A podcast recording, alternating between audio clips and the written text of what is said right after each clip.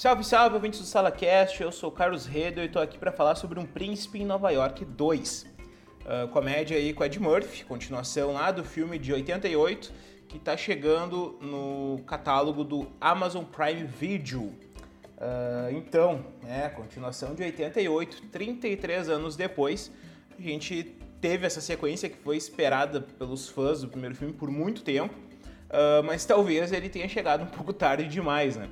33 anos para uma continuação, para a primeira continuação ali de um, numa franquia, é bastante tempo.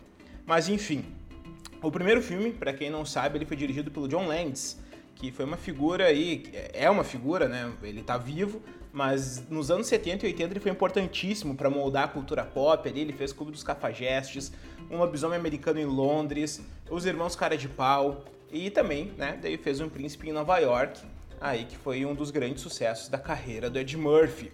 Naquela década ali, o Ed Murphy estava bombando, né? Ele era o cara da comédia e esse filme, pum, estourou no mundo inteiro, né?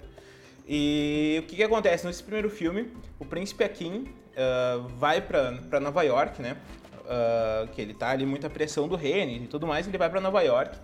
E, e aí tem aquele choque, né, de cultura, um cara inocente, um cara criado ali longe da maldade urbana, num reino, e aí tem esse choque de cultura ali entre a riqueza, a pobreza, entre a inocência, a malandragem, e isso então, foi o elemento principal ali que fez, que fez o sucesso desse filme, que é ótimo, que eu gosto muito, mas ele não é tão engraçado assim quanto, quanto as pessoas se lembram. Ele é sim muito bom, mas não é tão engraçado assim. Tem momentos divertidos, mas não é uma comédia assim de chorar de rir.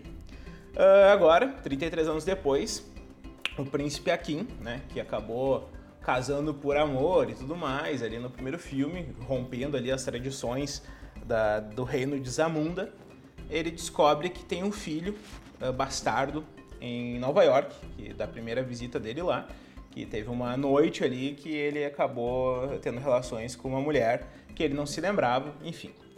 Uh, e esse filho dele, ele, essa descoberta do filho dele vem muito a calhar porque o rei, vivido pelo James Earl Jones, que voltou para essa continuação, um cara com 90 anos está lá, tá representando esse papel. E aí o, o rei tá morrendo e para dar continuação à linhagem, à monarquia da galera, tem que ser um homem para assumir o trono. E aí acontece que o nosso príncipe Akin viaja para para Nova York de novo para buscar o príncipe que está em Nova York. Então o título brasileiro segue fazendo sentido porque tem um príncipe em Nova York. Uh, e aí, uh, o que, é, é, uma inversão né, da, da, da primeira história. O, o príncipe uh, que vai para Zamunda, daí lá num reino cheio de, dos seus uh, de riqueza e cheio de, das suas uh, tradições e formalidades, né? E chega um cara malandro uh, com, a, com, a, mãe também, que, que, é, que é uma pessoa urbana, uma pessoa das ruas. Então é para trazer esse, é para inverter o choque, né? Tudo que tudo que o, o príncipe Akin passou em Nova York agora inverte nesse, nessa sequência. E seria uma história interessante até, uh, se o diretor que é o Craig Brewer, conseguisse, que trabalhou com a Ed no Meu Nome é Dolemite, que foi um baita sucesso, mas o diretor aqui ele não consegue explorar as relações entre os personagens e não consegue explorar esse choque, né? Esse, é, é, esse choque de cultura entre, entre, os, entre os personagens. E as relações entre eles são muito fracas, muito. As, as viradas ali, os relacionamentos, as, a, a, os, os, sentimentos que crescem entre personagens que se conhecem é, é feito de uma maneira muito rasa, muito superficial. Uh, as descobertas também é tudo feito de uma maneira uh, corrida, sem inspiração. É, é, não tem, não tem o, o, talento do John Landis, não, não, não, não chega nem perto do que foi é, é o primeiro filme nessa, nessa questão. Tá? Então ele até tenta, é, ele tenta trazer alguns assuntos ali, o filme tenta trazer alguns assuntos um pouco mais atualizados, né, como o feminismo, por que, que as tradições têm que ser mantidas, por que, que tem que ser um homem assumir, o, o príncipe Akin, ele tem uma filha que treinou a vida inteira no reino, ali dedicou a vida a Zamunda para aprender a, a, como assumir o reino e ela não pode simplesmente por uma regra extremamente ultrapassada. Então o filme tenta trazer esses, esses temas super importantes, mas escorrega, escorrega ao tratar eles aí com uma maneira uh, jogada e escorrega também por, por ser contraditório, né? Por trazer piadas sexistas, por fazer algumas sabe, uh, piadas de bastante mau gosto mesmo. Então ele tenta, ele tenta se atualizar, mas escorrega nas armadilhas que ficaram, ficaram armadas lá desde os anos 80, né?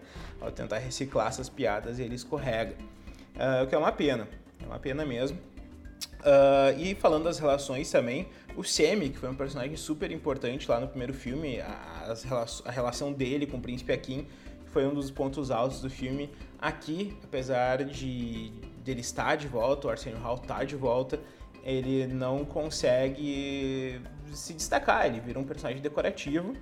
Uh, o próprio Ed Murphy fica bastante, uh, bastante de lado assim, em vários momentos para o filho, para o personagem aí do, do filho dele, o Lavelle, poder se uh, poder passar né, por todo aquele processo que, que, o, que o, o personagem dele passou lá nos anos 80.